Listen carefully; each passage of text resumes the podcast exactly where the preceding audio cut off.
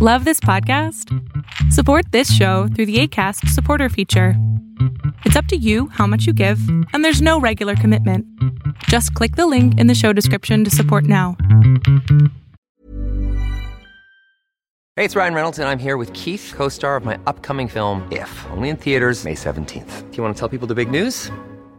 All right, I'll do it. Sign up now and you'll get unlimited for $15 a month in six months of Paramount Plus Essential Plan on us. Mintmobile.com slash switch. Upfront payment of $45 equivalent to $15 per month. Unlimited over 40 gigabytes per month. Face lower speeds. Videos at 480p. Active Mint customers by 531.24 get six months of Paramount Plus Essential Plan. Auto renews after six months. Offer ends May 31st, 2024. Separate Paramount Plus registration required. Terms and conditions apply if rated PG.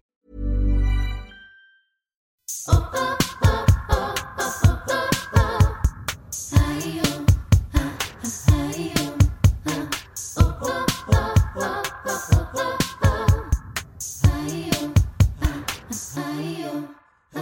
Hola amigas, ¿cómo están? Bienvenidas a un nuevo episodio de Yo Mujer. Gracias, gracias, gracias por venir martes con martes a toda la banda nueva que se está sumando estas semanas. Bienvenidos a esta comunidad súper chingona de gente que se apoya, se empodera, rola información, hace comunidad. En fin, gracias, gracias de, de verdad. Oigan.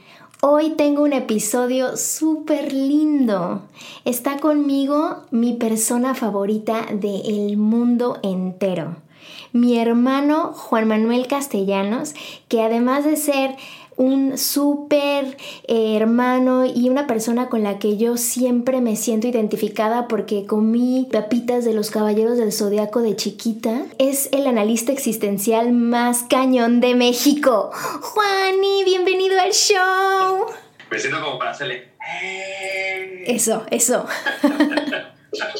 ¿Cómo estás, Juani? Yo muy bien, contento de estar contigo, contento de estar con tu audiencia. No he seguido todos los capítulos, pero de repente me he hecho un maratón de Yo Mujer de tres, cuatro capítulos juntos, ¿no? Entonces está increíble ser partícipe de este proyectazo que traes. Oye, ¿qué te ha parecido conocerme eh, escuchando estos capítulos? ¿Has sentido que has conocido algo mío distinto que no ubicabas? No sé, es raro a veces porque ahorita decías, por ejemplo, de las papitas de, de Caballeros de Zodiaco, y tenías un par de, ¿no? de, de capítulos donde hablabas de, de, nuestra infancia, bueno, desde tu versión de nuestra infancia, ¿sabes? Y de repente me doy cuenta que hay cosas que ya no me acordaba, hay cosas, o sea, que cuando las dices digo, ¡Ah! ¿cómo se me olvidó esto? Sí. Sí era tan importante. Y hay otras partes donde digo, bueno, yo no la vivía así, ¿sabes? Como pero está padre, está padre ver las diferentes versiones de cómo alguien va viviendo la vida, porque al final creo que ese es el punto, nadie tiene la verdad absoluta, sino son versiones del mismo evento que a veces son diferentes, a veces son súper como parecidas, a veces no las recordamos tal cual y entonces escucharlas como recordar es vivir otra vez. Entonces está padre, está padre conocerte desde estos lugares está padre el capítulo con mi mamá. no sé, es, es, es diferente, es, es, interesante y es una manera de también seguir en comunicación.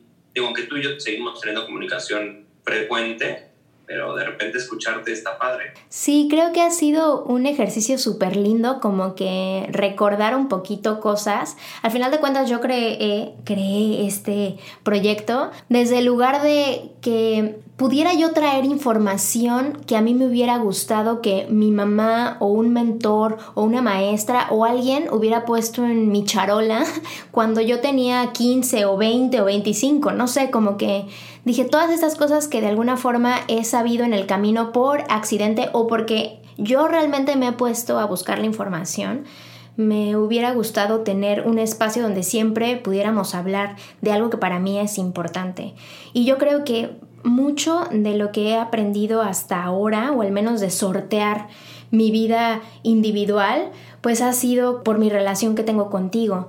Que yo creo que todo el mundo debe de decir, ay, mi hermano es el mejor, o mi hermana es la mejor, o no sé, como que yo siempre quise tener una hermana, mujer porque pues quería como sentir esa sensación de pues tener una hermana y, ser igual que mi hermana, ¿no? Pero ahora que estoy más grande, no manches, creo que es, es increíble tener un hermano hombre porque siempre me sentí muy protegida, pero al mismo tiempo como tú eres el mayor, pensaba que pues, lo que tú dijeras pues era, ¿no? O sea, como que si yo te preguntaba y tú me dabas tu punto de vista, yo decía, ah, pues él sabe porque él está grande, ¿no? Aunque a veces yo era como muy, no sé cómo, cómo describirlo, como que trataba de imponer mucho mi voluntad sobre cosas pero cada vez que tú me decías algo o me aleccionabas de algo o me llamabas la atención y no de que me regañaras, sino que al contrario me decías, esto funciona así, como que siempre te escuché porque decía, ah, bueno, pues es que él es grande, él ya sabe, ¿no? Él ya fue a la escuela, él ya tuvo novia, él ya manejó,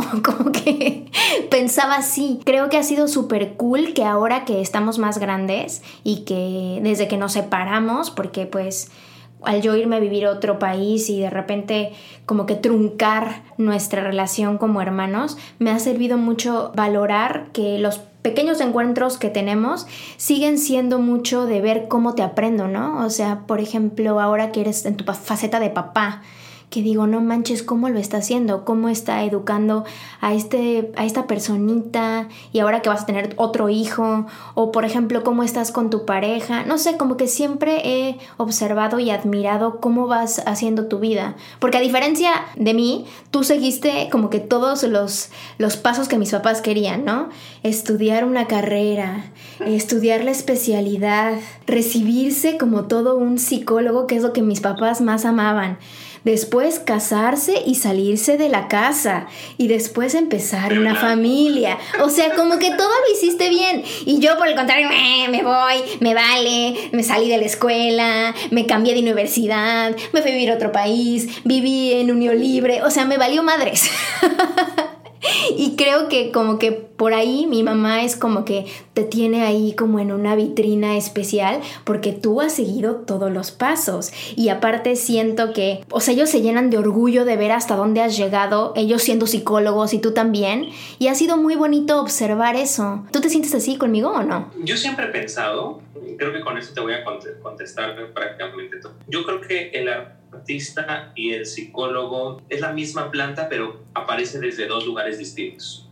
¿Sabes? Como, pero es, es, el mismo fenómeno. Son personajes increíblemente sensibles, como muy en contacto con sus sensaciones, con, su, ¿no? con, con la parte creativa. Nada más que el artista es loco, el artista explota, ¿sabes? Como el artista es un Pollock, ¿no? Así, o sea, es un desmadre en un, ¿no? con toda la pintura que tiene, va, viene, lo deja inconcluso, se va otra cosa, abre otra puerta, ¿no? Y el, o sea, el psicólogo en general es mucho más implota, ¿sabes? Como sus sensaciones son más hacia adentro. Y luego tú pones esta parte de la relación de hermanos y ahorita que vas haciendo la recapitulación, por eso me gusta tu programa, porque te digo que de repente a mí me pasa así como, mm, yo no lo miro así. ¿Sabes? Como, o sea, es verdad que yo me fui por el camino que me, o sea, que me dijeron que tenía que ser. Entonces, hice mi carrera, hice mi formación, me casé, tuve un hijo, una vez que tuve un hijo, entonces ahora quiero tener otro. Pero hay una parte de tu desarrollo como persona que yo no lo tuve y que creo que nunca estuvo en mis posibilidades y que siempre fue padre verte. O sea, tú siempre fuiste como la niña que se reveló ante esa estructura patriarcal, ¿no? Donde se tenía que hacer de esa manera y un día a los 18 años, ¿no? yo estaba estudiando en otro país y me entero que ya no vas a vivir en México porque dijiste quiero de cumpleaños que me inviten a Nueva York, ¿no? Así, y luego mando a la mierda la UDLA y entonces me voy, ¿sabes? Como ahora estudiar en NAMDA en Nueva York, ¿no? Así. Entonces, es, esa parte loca tuya, como, y ahora vivo en unión libre, yo, ¿qué pino? O sea, ¿cuándo yo me iba a pensar viviendo en unión libre? ¿De qué estamos hablando? ¿No? Tal.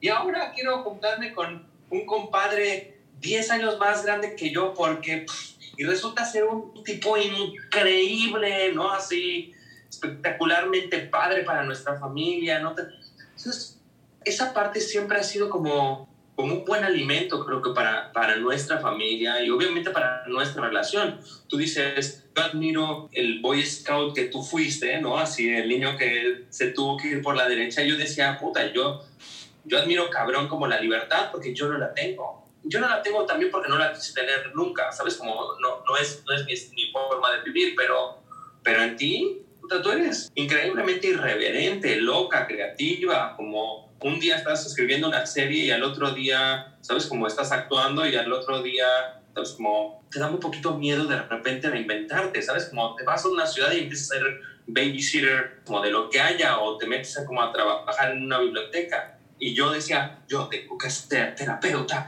No sé, creo que lo padre, no sé si tú estás de acuerdo conmigo en eso, pero creo que lo padre de, de los hermanos en general es que no tienen que ser iguales. Platicaba con Amaya de lo que tenemos que cuidar con nuestros hijos y lo que decíamos es que, es que cada uno tiene que tener su personalidad y cada uno tiene que tener su forma de ser y está chido de esa manera. O sea, creo que está muy jodido cuando te toca la comparación de es que tu hermano, bla, bla, bla, o es que tu hermana, bla, bla, bla, o por qué no pues juegas como tu hermano, pateas como tu hermano, ¿sabes? Como, o eres bien portada como tu hermana, o whatever, ¿sabes? Creo que esas comparaciones son súper crueles, ¿no? ¿Sabes? Como lo único que hacen es que la relación entre los hermanos se ponga muy complicada cada uno al paso del tiempo va a tener un, su desarrollo. Y algunos que parecían que hicieron un desmadre con su vida terminan viviendo en Los Ángeles con una vida de ensueño, ¿no? Difícil en algunos momentos, seguro, como todas. Y otros tienen otra vida y está cool. O sea, creo que lo padre es eso, ¿no? No sé, a mí no es lo que me gusta de como de ser tu hermano, ¿sabes? Por eso de repente escucho para ver en qué andas y en qué está haciendo tu podcast y así, o te pregunto así como, güey, pues ahora qué, qué proyecto nuevo traes, porque siempre hay una sorpresa nueva, siempre hay como, si no estás organizando una plática para mujeres, estás como haciendo un podcast y si no, estás estudiando como inglés para quitarte el acento, no sé, esas, esas cosas locas que en mi mundo no existen. Pero está padre tenerlas contigo. Y siento que mm, ahorita que lo estás describiendo así, yo al contrario, yo como que nunca me, me identifiqué como la rebelde. O sea, siento que en nuestra época de, de, teenagers, yo era la que siempre quería hacer todo by the book, ¿no? O sea, tú eras el que te portabas mal, el que te robabas el coche, el que hacías pedas en la casa sin decirles a mis papás. O sea, como que yo era súper de reglas, ¿no? Así de, no, mis papás nos van a regañar, este, no hay que hacer esto, no hay que hacer el otro, ¿no? Como que era muy insegura, o no sé cómo decirle, con las reglas de la casa, ¿no? Y sin querer, no sé cómo tú que fuiste como súper rebeldito en de teen y yo como súper estricta, después no se nos cambiaron los papeles, no sé por qué pasó eso. Pero si te fijas, eso fue cambiando como al paso del tiempo. O sea, tenemos unos, ya, ya lo sabrán, ya se los pasas a tus, a tus escuchas en algún momento. Tenemos algunos cassettes en donde yo era súper tranquilo de niño y tú me estabas mordiendo la nariz. Exacto. ¿Sabes? Como porque querías el micrófono, ¿no? correcto, correcto. ¿Sabes? Como, y luego pasamos a ser, tú eras la niña increíblemente popular, como, ¿no? Teatrera, bla, bla, como íbamos en la primaria todavía. Y yo pasé unos primeros años en secundaria bastante darks, ¿no? Así como, qué pedo, ¿no? Y luego yo empecé a ser increíblemente rebelde, tienes razón, yo me robé el coche, una vez me acusaste con papás porque me lo había robado, me ponía unas pedas del sueño, ¿no? Tal, ¿sabes? Como tú habías renunciado a la parte de tu popularidad, ¿no? Y así a la parte de, de irte a Acapulco con tus amigas, cuando yo no iba a Acapulco con los niños todavía. Sí. ¿Sabes? Como, porque te metiste al teatro con todo. O sea, yo, yo siempre he visto que a ti el teatro ha sido una fuga curiosa, porque de venir de una época muy popular como rebelde, te puso a chambear, chambear, chambear, chambear como loca porque te salías de la escuela para irte al teatro y llegabas a las 8 de la noche. Y yo ahí estaba en Narnia. Sí. Y luego cuando tú, o sea, cuando yo me pongo a estudiar, que es en la universidad, que me empieza a gustar mi carrera y entonces ya empiezo a agarrar como este rumbo como más estable, ¿no? Echando mis, mis peditas de fin de semana y así, pero por no vivir entre semana y tal. Ahí es cuando tú un día dices, fuck it, me voy a Nueva York porque sí. ahí están Sí. ¿No? se me, es que es cuando lo pensé. ha, sido, ha sido muy loco. Ha sido muy loco. Y creo que, o sea, siempre hemos tenido. Bueno, no. En, cuando éramos teenagers no, no teníamos buena relación, la verdad. Ahí nos peleamos horrible, nos peleábamos horrible, pero horrible de que golpes y de que sangre y de que mal. O sea, nos peleábamos fatal fatal. Y la verdad es que nos, o sea, no estamos tan separados de edad, o sea, nos llevamos 11 meses, o sea, en realidad es nada. Mis papás también, qué pedo haciéndole la cuarentena, ¿no? O sea, y la cuarentena me refiero cuando nace un bebé y tienes 40 días para no tener relaciones sexuales. No ese tipo de cuarentena en el que estamos. un par de nacimientos, ¿eh? O sea, cuando termines cuarentena, vendrá la camada COVID, COVID Ay, sí, sí. Yo la verdad quisiera entrar en la camada COVID, pero no sé, todavía no, todavía no, no, no sé, me, no, no me acabo de, de, decidir. Pero bueno, eso es harina de otra cosa. El punto es que creo que mi relación realmente floreció o realmente se puso chida contigo. Como que cuando viví en Nueva York no, porque como que me alejé mucho y todo. Quizá fue cuando regresé y que estaba pasando como por un momento muy triste de depresión, que había subido como 18 kilos, bueno, no 18, pero como sí bastante, que regresé súper gordita y súper depresiva y así, que creo que ahí tú por lo menos ahí ya habías terminado la carrera o estabas por terminar la carrera y como que tenías más herramientas como para ayudarme a, a, navegar estas aguas de pues no saber bien qué quieres y sentirte adulto pero en realidad no tienes la lana pero tampoco eres chiquito pero o sea esta parte como de cuando eres casi adulto pero no eres adulto pero tampoco eres teenager y es horrenda ese in between y creo que como que me acuerdo que la primera vez que me dijiste es que a lo mejor lo que tú necesitas es hablar con alguien, alguien que tenga experiencia en, en tratar un paciente, ¿no? Y súper loco, porque a ver, nosotros viniendo de padres psicólogos, donde de hecho desde chiquitos se nos hizo una formación como muy enfocada a la psicología, siquiera sí organizacional, como de empresa, pero sí teníamos una idea de que existían los psicólogos y de que la gente iba con un psicólogo a platicar de los problemas que tuviera y que la gente se curaba. O sea, eso estaba dentro de nuestra, nuestra psique desde que crecimos, ¿correcto?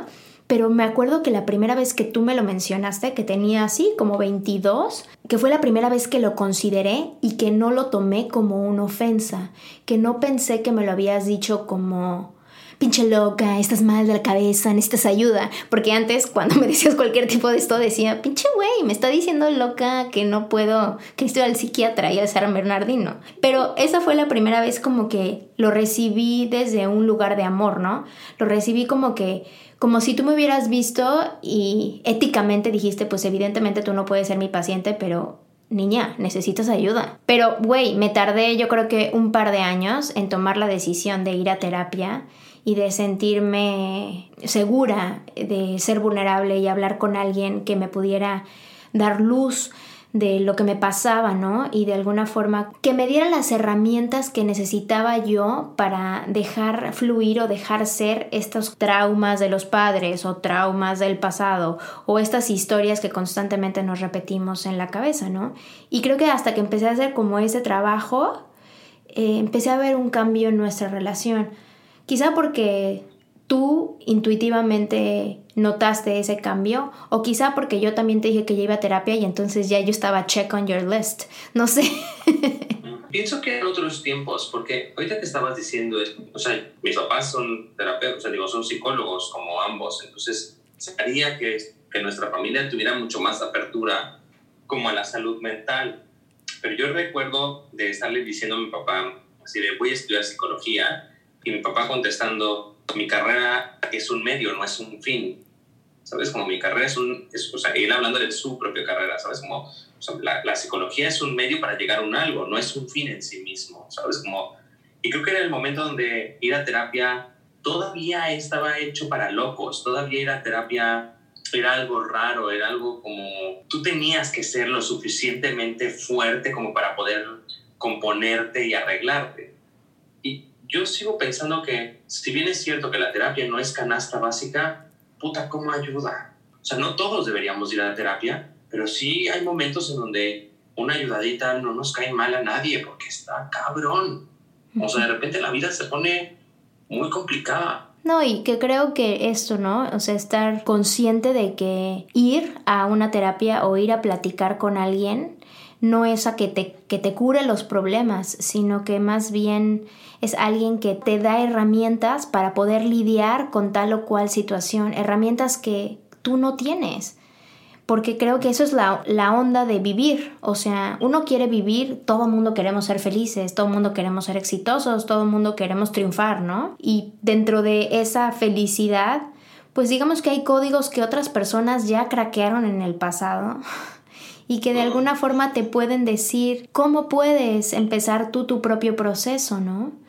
Pero sí creo que, por ejemplo, de los temas más cabrones que he tratado en terapia y que aún sigo tratando, porque uno cree a veces que ya pasó una cosa y de repente pasa una situación que dices, híjole, esto realmente todavía tengo problemitas ahí, ¿no? Tengo como estas creencias de tal o cual cosa, ¿no? O sea, pero lo de la familia es algo brutal, o sea, siento que esa es como la parte de, de tronco que trabajas en la terapia y que, por ejemplo, no nada más trabajar con tu mamá y con tu papá, ¿no? Sino también la relación de hermanos, porque gracias a Dios, o al menos así lo vivo yo, yo nunca sentí que estaba compitiendo contigo. O sea, como que en ningún momento sentí que teníamos que competir, porque creo que si algo hicieron bien mis papás, fue como que darnos... que yo soy muy guapo.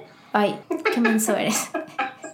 O sea, si algo lo hicieron bien ellos, fue como que pues lo que queríamos cada uno, pues lo apoyaron desde su lugar, con las herramientas que tenían, con la información que tenían y como pudieron, ¿no? Como mejor pudieron.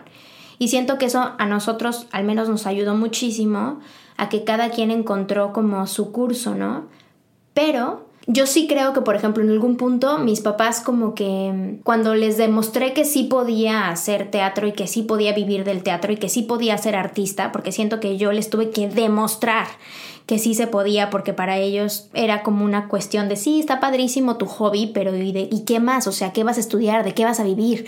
O sea, como que tuve que, que pasar varias etapas de aprobación con ellos con respecto a mi carrera. Creo que cuando les demostré así fiel de que con un cheque, ¿no? De este es el dinero que gané con esta, este show o este contrato artístico que tengo, como que hasta ahí pudieron, pues de alguna forma, estar orgullosos de mí o, o aplaudirme el logro o sentirse tranquilos que iba a estar bien la cosa, ¿no? Que sí se iba a poder. Y durante un, un periodo de tiempo fui como que muy de, ay, sí, Gina, Gina, Gina, Gina, ¿no? Y después siento que cuando tú te volviste en esta cosa locada de psicología, eminencia de México.com, este, mis papás como que all of a sudden como que te voltearon a ver, como que tú eres lo que ellos siempre quisieron ser y nunca se atrevieron a ser, ¿me entiendes? Porque eres psicólogo y porque has llegado a donde has llegado y has dado estas conferencias alocadas y que van a Argentina a ver tus ponencias y estas mamadas que son como muy rimbombantes, pero que para ellos es como, no, mi hijo. Entonces sí siento que, que a lo que voy es que ellos aplauden la parte artística desde su trinchera, desde ay, mi hija está en una novela, bravo, bravo, bravo, en el canal 2 pero no hay nada como verlos platicando de ti, de algo que a ellos les apasiona, ¿sí me entiendes? Es algo diferente. Entonces ha sido como muy cool ver eso porque es, es una sensación interesante de observar porque mis papás jamás se han expresado de mi carrera como se expresan de la tuya. Obvio, pues la tuya es la de ellos, ¿sí me entiendes? Entonces, como que creo que ahorita y más con un bebé, pues güey, me destronaste, o sea, bye. Obvio yo no soy la favorita ahorita, güey. Cero. O sea, vive lejos, es artista, sí que padre, pero no tiene un hijo con el que puedo jugar al abuelito y no es psicóloga, bye. Pero ve, ve qué padre como lo pones, porque tú dijiste hace rato, hasta que no fuimos a terapia, bueno, hasta que no vas, hasta que no fuiste a terapia, no te puedes dar cuenta de todos estos procesos que están pasando. Ahora, te digo, la época de, de, nuestros papás es una época bien curiosa. Y es una época bien curiosa porque en general, como generación, no es una generación que se pregunte por, por estos procesos, ¿sabes? Como es generación que se da. Y entonces, puta, pues nada más resuenan. Ay, entonces mi hija está en la novela Guachuguara, Guachuguara, puta, increíble. Ahora mi hijo nos invita a Argentina, ¿sabes? A una ponencia. Ah, increíble. Es como no hay un proceso de reflexión de, ah, si hago esto le daré la madre como a ella, ¿sabes? Como nada más se dan. Creo que esta generación, creo que la, gente que está yendo a terapias, en realidad es gente bastante, bastante joven, estamos hablando de gente de 50 años, 40 años, que en general son bastante, bastante jóvenes, y obviamente la camada de gente entre los 18 y los 30 que están asistiendo con muchísima vehemencia, tal. Pero es que somos una generación que se viene preguntando por, por cuál es el impacto que tiene mi acción, no solamente en mí mismo, sino la repercusión que tiene en mi grupo, la repercusión que tiene en mi pareja, la repercusión que tiene como en mis amigos, en mi mundo. Esto que está pasando, por ejemplo, con el, ¿no? Lo del coronavirus, ahorita que estamos en encierro todos. Yo veo muchísima gente hablando como de la importancia de las relaciones y ahí creo que viene este, este efecto que está haciendo la psicoterapia, ¿no? Tal, sabes, como haciendo reflexiones cada vez en conjunto, porque antes, pues nada más nos dábamos. Y entonces, puta, bendito eras si en tu familia caíste con la tradición de tus padres, ¿no? Y dos, tres te iba bien, porque entonces ya tenías un check. Entonces ya decías, puta, ya la armé en la vida. Y, si les das un nieto y si dos, tres te portas bien y, ¿no? Ya la armaste. Pero creo que ahora las familias se, se nutren desde otros lugares. Y entonces creo que ahora tenemos más posibilidades para aplaudir cosas que no están en nuestro horizonte de inteligibilidad, ¿sabes? Como en nuestro mindset que nos esto está chido y esto no está bien. Many of us have those stubborn pounds that seem impossible to lose, no matter how good we eat or how hard we work out. My solution is PlushCare. PlushCare is a leading telehealth provider with doctors who are there for you day and night to partner with you in your weight loss journey. They can prescribe FDA-approved weight loss medications like Wagovi and Zepbound for those who qualify. Plus, they accept most insurance plans. To get started, visit plushcare.com slash weight loss. That's plushcare.com slash weight loss. Bien, ya no tenemos que hacer como checklist, sino ya podemos decir, puta, ese no es mi mundo, pero ¿cómo se come? ¿Sabes? Ese no es mi mundo, pero órale, está padrísimo. Y entonces empiezan a aparecer, creo que, relaciones familiares mucho más interesantes que las anteriores que eran muy by the book y que daban poquito de qué hablar. Y poquito de sí mismos, porque eso es, o sea, la relación de una persona, ya sea padre con hijo, hijo con padre, parejas o en este, en este caso de hermanos, pues que no nos damos el tiempo de conocernos, ¿no? Como que la única razón por la cual hemos tratado de entablar una mejor relación o intentado tener una mejor relación o nutrido una mejor relación es porque cada vez que tenemos encuentros no son encuentros casuales ni cándidos, sino al final de cuentas tratamos de tener una interacción un poco más intensa, ¿no? Quizá porque nos vemos poco físicamente y entonces tratamos de aprovechar el tiempo al máximo, pero también porque hay una intención. O sea, de mi parte, cada vez que estoy contigo, con Amaya, con Lorenzo, pero en general contigo es como que trato de absorber todo lo que más puedo de tu estado emocional y, y, pues evidentemente intelectual porque sabes mucho y así te crees mucho.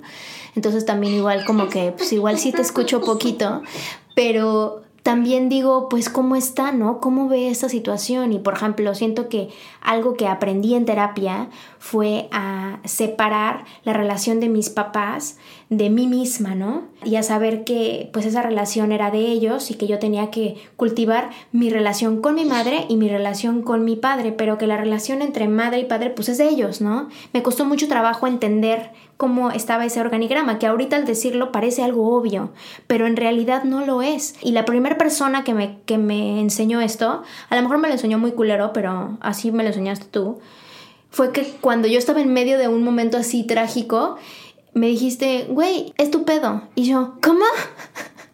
Y tú, pues es tu pedo, tú arréglalo. Y yo, ¿cómo, güey? O sea, yo quiero que tú me ayudes, yo quiero que tú me arregles. Y tú, no, es tu pedo, estás sola. O sea, y no, me lo dijiste desde un lugar, no como, como grosero, de pues tú hazlo como puedas, pero sí desde un lugar verdadero. O sea, independientemente de todo, esa es la verdad. Que, que tus problemas los arreglas tú. Que aunque sea algo que tenga que ver contigo, en el, en el caso particular, contigo como mi hermano, yo tengo que arreglar primero el digamos que la relación que tengo con esa situación que fue complicada y la relación que tengo contigo, ¿no? Porque las situaciones complicadas van y vienen, hoy es una cosa, mañana es otra, pero al final de cuentas la relación que tenemos entre tú y yo, pues esa es la que queda para siempre hasta que pues nos muramos, ¿no? Que es por eso que cuando... Ay, ya voy a llorar.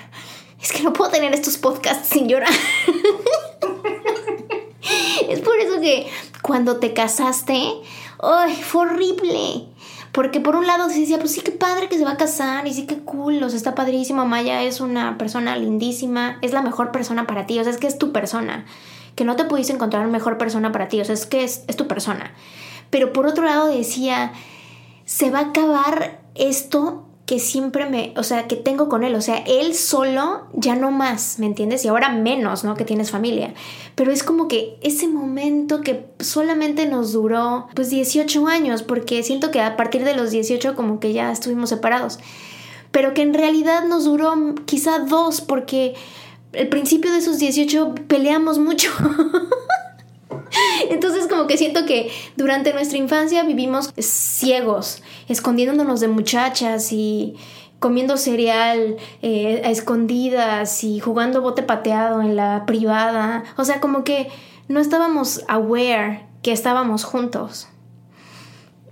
Y yo voy a llorar muchísimo. no, no puedo hacer este podcast.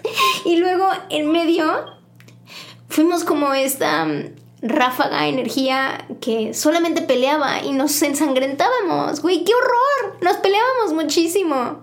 Y luego tuvimos un minisegundo así de dos años de, ay, mi hermano, sí, y mi hermano mayor y sus amigos, y qué padre. Y luego nos separamos para siempre.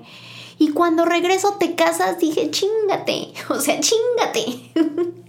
o sea, ahora sí, lo perdí para siempre, pero en ese momento no lo entendía hasta que ahora digo, pues sí, o sea, a lo mejor cambió la situación y yo siempre he tenido un problema con el cambio. ¿Cómo me, me adapto al cambio? Como que siempre digo, sí, no hay pedo, pero el proceso de adaptación me cuesta mucho trabajo. Y creo que la terapia, y más recomendada por ti, y que te admiro, admiro eh, lo que haces, como te admiro como, como hombre, como hermano, pero admiro mucho tu profesión y cómo has llevado tu profesión. Entonces, cada vez que me dices, tienes que hacer esto, tienes que ir a terapia, tienes que buscar ayuda, tienes que mantener como esta parte sana, no te metas, no te, o sea, como que siempre que, que tratas de guiarme por ahí, pues evidentemente te escucho porque confío en ti y te admiro y creo que pues no nos separamos, simple y sencillamente te volviste como ese mentor que siempre busco o que, o que no estaba consciente que tenía, no sé cómo decirlo. Yo pienso dos cosas. La primera... Juan también está llorando. Juan también está llorando, amigos. cuando digo yo lo vivo un poco distinto? Es que yo creo que esa es la relación de hermanos. Dos sujetos que tú dices no estaban tan aware, pero de repente se la pasaban en el cuarto de una de las muchachas viendo la novela, bajando el switch tú y yo, ¿sabes? Y corriendo para que yo me espantara, ¿no? Así, y yo teniéndole miedo a, como a la oscuridad y gritándoles que no fueran culeras y que vinieran como conmigo, o con historias donde no sé, de, todas las cosas, desde comidas extrañas, o sea, de nuestros, o sea, tu esposo y mi esposa que nos critican por ponerle catsup al huevo, ¿no? Así, como ese tipo de cosas extrañas que suceden, ¿no? Que si no lo sabían, Gina le pone catsup al huevo. Pero ya no ah. como huevo, amigos, eso pasó. Todavía. Y luego estos momentos raros de, donde nos peleamos a morir, ¿no? Como muchos hermanos se pelearon, nosotros lo llevábamos un poquito más al terreno físico y eso no estaba cool. Pero esa es la construcción de hermanos. Tú me dijiste algo hace muchísimo tiempo que yo recuerdo muy bien. Yo en alguna, en alguna de nuestras peleas yo te dije, es que tú no me conoces. Y yo me acuerdo que tú me dijiste, es que yo te conozco muy bien porque yo vivo contigo todo el tiempo. Y en ese momento me encabroné contigo y así como de, che vieja ni me conoce, ¿no? Ya que está diciendo. Pero eso es neta, los hermanos nos conocemos cabrón. Porque los hermanos estamos todos, o sea, 24-7. Quizá a los 18 años cada uno empieza a hacer su vida. Familias como en México, porque las familias americanas tendrán otra función, ¿sabes? Pero en familias como la nuestra, se cuece todo el rato. Tú vas a, o sea, tú vas a México y va a haber comida seguro y nos vamos a ver seguro. Creo que lo, lo interesante es que la hermandad es for life. Solamente va cambiando mucho de, de como de estilo, ¿sabes? Como tú vas a ser a tía de Lorenzo y de Eugenio la única tía que tienen, o sea, la única tía que van a conocer en su vida. Ay, me encanta ser la tía loca. Puede ser como la tía loca. Puede ser, y seguramente lo serás, pero esa es la parte chida, como, y van a seguir habiendo un chorro de cambios. Y yo te agradezco un buen lo que dices de, como de admiración y de cariño, pues yo te amo profundamente, pero esto es, una, es un alimento que está ahí todo el tiempo y que va a estar quedando toda la vida y que nos vamos a pelear mil veces, ojalá ya nunca golpes, ¿sabes? Como, pero pero lo padre de la, la, relación de hermanos es que es una relación re, re intensa. Más en familias mexicanas. Es una relación donde somos amigos y al mismo tiempo nos mentamos la madre y al mismo tiempo nunca nos vamos a separar, ¿sabes? Como, y al mismo tiempo es como, yo sí te puedo decir chinga a tu madre, pero tú, fulano de tal, jamás puedes decirle chinga a tu madre a mi hermana, güey. Claro, claro. O sea, ahí es como, es como una complicidad de, entre tú y yo nos podemos partir la madre, pero no viene un tercero. Y justo eso es lo que, lo que yo le estaba diciendo a, a Oscar de cuando le dije que íbamos a grabar el episodio, le digo, es que nadie en la vida tiene el mismo backstory que yo. O sea, ese güey, hablando de mi hermano, y yo, Juani es la única persona que ubica perfectamente lo que nos pasó. O sea, que a lo mejor tienes una idea vaga de esa memoria, o que a lo mejor lo viviste desde otro punto de vista, pero lo viviste, estabas ahí. Entonces, como que siento que nadie en la vida tiene eso y que estamos hechos de la misma carne, estamos hechos de la misma sangre y que para mí eso, o sea, estamos unidos para siempre, porque lo mismo que te enoja y que te enerva de mi mamá, es lo mismo que me enoja y me enerva de mi mamá. O sea, como que nos molestan las mismas cosas, a lo mejor a, a diferente intensidad, pero que sabemos exactamente lo mismo, que no necesitamos hablar para decir cuando estamos en una comida familiar o en una reunión familiar y que mi papá dice algo fuera de lugar, que los dos volteamos como diciendo, fuck, que ya sabemos. O sea, y, y esa complicidad que tengo contigo, pues no la tengo con nadie. Esa es la parte bien, bien padre que estás diciendo. Y creo que solamente aparece, porque ni en los mejores amigos, mira que muchos de mis mejores amigos son como mis hermanos, pero la parte, de, la parte de ser hermanos da esta posibilidad de eh, haber estado juntos siempre, de por 18 años vivir dos, tres los mismos cuentos. Obviamente cada quien con sus sabores, ¿no? Y con sus historias y tal. De repente hay historias en común de, puta, nos mandaban a misa y nos quedábamos afuera para con el dinero de la iglesia nos fuéramos a comprar un helado. Luego nos veíamos el pinche evangelio para que no nos preguntaran nos hiciéramos pendejos un rato, ¿sabes? Una disculpa, Jordi, una disculpa. son esas historias de complicidad que solamente aparecen en esos momentos. Porque la neta es que te vuelves grande y ya no tienes esas, o sea, ya no tienes esas historias de complicidad. Ahora te toca ir a trabajar, por ejemplo, en mi caso, me toca ir a trabajar al consultorio, ¿no? Hace rato no hay, un, no hay otro observador. Llegaré en la noche y le contaré a Maya y un poco, ¿no? Hablaremos de nuestro día y la chingada, pero está increíble ser hermano de alguien justo por eso. Yo le decía a Maya, yo quiero que Lorenzo tenga un hermano o una hermana, no me importaba en ese momento, porque lo que quiero es que tenga un cómplice con el cual aliarse y decir, vamos contra estos pendejos. o sea, y que un día ansío que estos dos enanos se vayan en contra mía o de su mamá que nos digan él, ¿no? Así que se rebelen ante esa parte. Híjole, Juan, voy a dejar esto bien grabadito para que cuando eso suceda te lo voy a volver a poner. Ok, muy bien. Seguro, que me voy a emputar y lo que tú quieras, pero, pero eso solamente lo van a tener estos dos. Sí. Y pueden ser biológicamente hermanos o, ¿sabes? Como adoptados o whatever. Como tú dices, da una posibilidad de mirar por unos años el mismo mundo y lo más chingón de todo es que en esos 18 primeros años ni siquiera había la responsabilidad traer dinero o whatever, ¿sabes? Como nos toca un momento hiperprivilegiado donde nuestro mayor problema en la vida era una calificación de una escuela. Sí. Entonces, como haberla cagado de alguna manera en casa. Pero esos son, son momentos donde teníamos toda la tarde para ser pendejos y pelearnos, por ende, y reírnos y hacer fechorías, como el jugar de pateado, comer como las albóndigas de la señora Mari, no, así, whatever, ¿sabes? Como, y esas historias no, no les van a quitar nadie. Supongo que la gente que te escucha y tal, pues que tendrá hermanos será más o menos lo mismo. Lo puedes odiar o la puedes odiar, pero tienes 18 años de estar con un cómplice que luego va a cambiar la relación. Pero también creo que depende mucho de uno, Juani, porque también conozco gente que no puede estar con sus hermanos, que ese hecho, esa historia, el hecho de que crecieron juntos y que son la misma sangre o la misma carne o estas cosas como muy románticas, es la razón verdadera por la cual no pueden estar juntos. Pues es una decisión personal.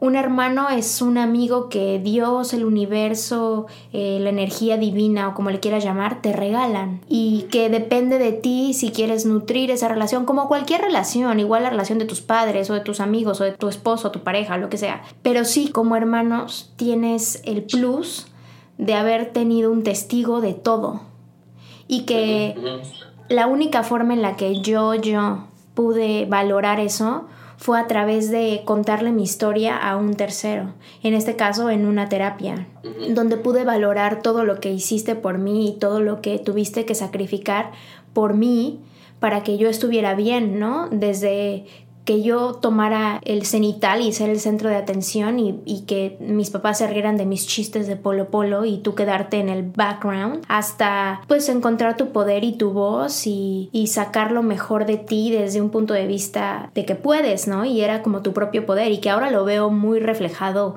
de forma tangible, ¿no? Algo interesante que creo que no se, no se habla es esta parte como de normalizar ir a terapia. Y digo, no nada más porque tú seas psicólogo y tú me hayas recomendado ir a terapia y que fui a terapia porque te escucho y porque creo en lo que me dices, sino porque creo que a lo mejor algún hermano o alguna hermana necesitan ayuda. Y a lo mejor la única persona en la que pueden confiar en este momento pues son los hermanos. Y, y no tenemos todavía las herramientas como para levantar la mano y decir, oye, necesito ayuda este, ¿cómo le puedo hacer? O sea, tú dentro de ya de tu experiencia ya más bien como, como psicoterapeuta y en esta área como de existencialismo, ¿qué puedes recomendar para la gente que quiere empezar una terapia pero no sabe cómo pedir ayuda, no sabe cómo levantar la mano sin que se le juzgue? O sea, ¿qué puedes decir que funciona para acercarse a una terapia? Esa es una preguntota, porque o sea, la mejor respuesta que tengo es pide la ayuda. ¿Sabes? Como just do it. Los terapeutas, de alguna manera, nuestro entrenamiento está puesto para que no se vuelva raro. Al final es una plática, no es más que eso. ¿sabes? Es una plática con alguien que tiene las habilidades para poder como, como match the dots para que entonces tenga un poco de, sentido. Creo que en general la gran mayoría de, los terapeutas que hacen bien su trabajo, si tú llegas a tocar la puerta simbólicamente o mandar un mensaje de texto o whatever, la gran mayoría van a hacer de tu experiencia una experiencia lindísima. Es gente increíblemente como sensible como al dolor ajeno. Entonces bajo esta premisa son pocos los terapeutas que no te van a recibir amorosamente y cálidamente y van a intentar no juzgarte. Entonces, si tú estás pensando, digo, tú no, pero cualquiera de las personas que, bueno, incluso tú, tú que platicamos hace un par de días como de eso, pero si tú estás, o sea, si alguien está pensando en ir a terapia, el único punto es vayan a terapia. Lo padre de esta época es que terapeutas hay de todos los colores y los sabores que existen. Hay terapeutas muy estrictos, hay terapeutas muy laxos, hay terapeutas muy amorosos, hay terapeutas muy duros, ¿sabes? Como hay terapeutas que dan consejos, hay terapeutas que nunca te van a dar un consejo, hay terapeutas que atienden como a, la familia completa, hay terapeutas que nada más te atienden a ti, hay terapeutas para niños, para adolescentes, para parejas, hay terapeutas para embarazo, para posparto, para lo que sea, hay terapeutas para todos. Es una carrera que, tiene, que ha tenido un boom de hace unos 10, 12 años para acá, gigantesco, porque la demanda está muy alta. La gente queremos ser escuchados y vivimos en una época donde nadie quiere escuchar a nadie. Estoy impresionado, no sé si tú estás de acuerdo conmigo, pero vivimos en la época donde más nos estamos mostrando. O sea, tú abres TikTok, lo que yo veo es como, please, ¿quién me mira? ¿Quién me mira? Haciendo lo que sea, ¿eh? Cualquier challenge, ¿sabes? Como mostrando la carne, o sea, es hombre, mujer o quimera. Hay una necesidad de, por favor, mírenme, porque vivimos en una época de la interconexión absoluta, ¿no? Donde hay, está lo que tú quieras al alcance de un clic y al mismo tiempo hay una soledad agresiva ¿Sabes? Como vivimos en una sociedad donde todo es muy fugaz y entonces todo se va muy rápido. ¿Sabes? Como la vida se me va muy rápido. Yo siempre he pensado que la terapia es el espacio más narcisista que puedes encontrar. Es un espacio donde todo se va a tratar de ti. Donde hay por 45 minutos o una hora, hay un cabrón que su única chamba es escucharte. Y yo no sé tú, para mí eso me parece maravilloso porque yo me tengo que estar peleando la atención hoy con mi hijo. Si yo quiero hablar con Amaya, entonces tengo que esperar a que este cabrón se vaya a dormir, porque si no, o sea, hace una graciosada y me destrona for life. Entonces, en ese sentido, la atención, a, o sea, vamos a hacer una vida muy rápida. Fuera de eso, es un espacio padrísimo en ese sentido. Es un espacio en donde la gente quiere escucharte, quiere entenderte, quiere entender tu punto de vista, quiere saber por qué, por qué piensas de esa manera y cómo se construyó. Y lo más padre de, de esta época es que encontrar terapeuta es encontrarte un OXO. Literalmente puedes meterte a Instagram y sacar terapia. Puedes meterte a, a Google y poner terapia en línea y ahí está esta plataforma que se llama Therapify, ¿no? Tal que hay terapeutas en línea y lo hacen muy bien. Puedes meterte a comunidades terapéuticas, ¿no? Así como la que yo tengo con, ¿no? con los consultorios, ¿sabes? Como que es una comunidad de terapeutas que cuidamos como la, la ética, ¿no? De la práctica. Puedes irte a, a, los colegios de psicología y va a haber miles, ¿no? Tal, puedes acercarte a un maestro y seguramente conoce un terapeuta. O sea, está muy fácil, el acceso es muy fácil. Y la segunda es que la terapia era un producto muy burgués, la terapia es un producto muy caro, bueno, es un servicio muy caro. Pero la neta es que al paso del tiempo la terapia se ha relajado muchísimo. No te voy a decir que vas a encontrar terapias prácticamente gratis, porque vas a encontrar terapias prácticamente gratis, pero de terapeutas que van empezando, que están haciendo sus, ¿no? O, sea, o de algunas instituciones que son muy respetables, que son subsidiadas. Pero en general, ¿sabes? Como la terapia ya no es este producto que costaba un ojo de la cara. Siempre va a haber un terapeuta que cobra carísimo. Pero la terapia está bastante accesible. Y lo más padre es que los terapeutas, muchos de ellos están dispuestos a, como a negociar el precio así de... Yo tengo varios pacientes que me dicen, Juan, soy estudiante, pues no hay lana y entonces buscamos opciones. Y sé de, muchos amigos terapeutas que hacen lo mismo, que por la gana de querer ayudar a alguien, dices, oh, vamos a intentar como hacer un ajuste o en el precio, o en las sesiones, o en la intensidad, o en la forma para que podamos vernos. Entonces, nada más sería levantar la mano. Vivimos en la época más padre para ir a terapia. Y la terapia es padricísima. La terapia es muy linda. Bueno, pero en verdad sí, sí es bonito si tienes ganas de conocerte. Al menos esa es mi, mi propia experiencia. Pero eso, levantar la mano y tomar la decisión, pues es el inicio de todo, ¿no? Juani, ha sido súper cool tenerte en el show. Evidentemente no, no preví que iba a haber tanta cantidad de lágrimas.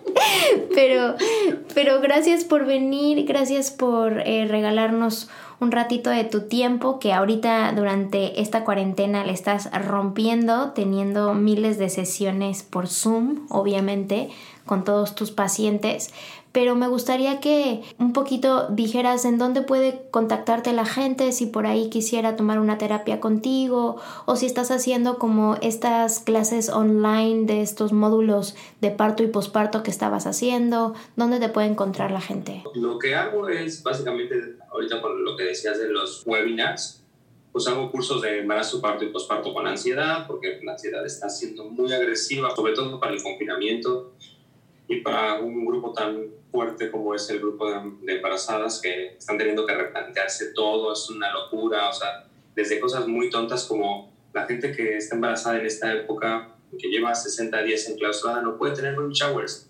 Es una idiotez, pero son procesos importantes en el embarazo. O la gente se está perdiendo, o sea, si te embarazaste y entraste en la cuarentena en el mes 3 y medio, 4, o sea, más o menos como en la semana 12 a la 15, pues tu familia se perdió tu panza, uh -huh. ¿no? Y probablemente va a conocer como a tu hijo cuando nace. Entonces, pues estamos haciendo un esfuerzo para poder como trabajar temas muy sencillos como estos dos, hasta temas mucho más complicados como la relación de pareja en cuarentena, la parte de la ansiedad, de los miedos, de las fantasías, de me contagio, no me contagio, de qué pasa si mi hijo se contagia, qué pasa si alguien se muere. Entonces, bueno, pues estábamos haciendo estos webinars vía Zoom o vía WhatsApp call y así. Entonces, mi mail es juan.castellanos.edu.mx. Perfecto. De todas maneras, yo voy a poner toda la información en la descripción del episodio para que la gente lo tenga. Juan y mil, mil... Algo que estaría padre antes de que, de que nos vayamos robando un minuto, eso lo pensé rápido. Me quedo pensando con la pregunta anterior. A veces el punto no es contactar a un psicólogo para ir a terapia, sino a veces puedes contactar a un psicoterapeuta para que te recomienden qué hacer en caso de, o sea, what if, lo que sea. Entonces, así tengo esta situación, ¿qué puedo hacer? ¿Con quién me puedo acercar? ¿O qué grupos hay? No solamente dejar mi correo o mi teléfono por ahí, por si alguien lo quiere, quiere el servicio de psicoterapia. Pero si alguien quiere levantar la mano para decir, yo, mi hermano, mi hermana, mi papá, mi mamá, mi familia completa, tengo esta situación y no sé a dónde ir, pues ahí está mi, mi mail y con gusto te refiero con la gente que, que esté trabajando ese tema en particular o esa situación en particular. O, eso es lo que te decía hace rato, ¿sabes? Como la comunidad terapéutica, eso es lo que hacemos, como echarnos la mano entre todos, porque estamos un poquito no, y que en este mundo. evidentemente algo, o sea, si es, si es por ejemplo algo específico de pareja y tu expertise no es pareja, pues evidentemente se lo mandas a quien su expertise es relación de pareja, ¿no? Justo. Y cosas así. Justo. Ah, buenísimo. Pues ya lo saben, queridas amigas. Juani, mil gracias por venir, la pasé súper padre. Me gustó mucho tener esta platiquita contigo. Espero que también te la hayas... Lloramos rico. Lloramos rico. y a ti, amigo, amiga, que escuchas martes con martes, deseo que esta información te hayan dado ganas o habilitado en tu mente y tu corazón la curiosidad de pedir ayuda, de volverte a mirarte al espejo y reconocer si hay algo en lo que todavía necesitas sanar o necesitas recordar o necesitas que alguien te dé dirección. Así que como lo dice mi hermano, lo importante de pedir ayuda es eso, pedirla, levantar la mano. Que tengas un martes increíble. Actívate. Esto es Yo Mujer.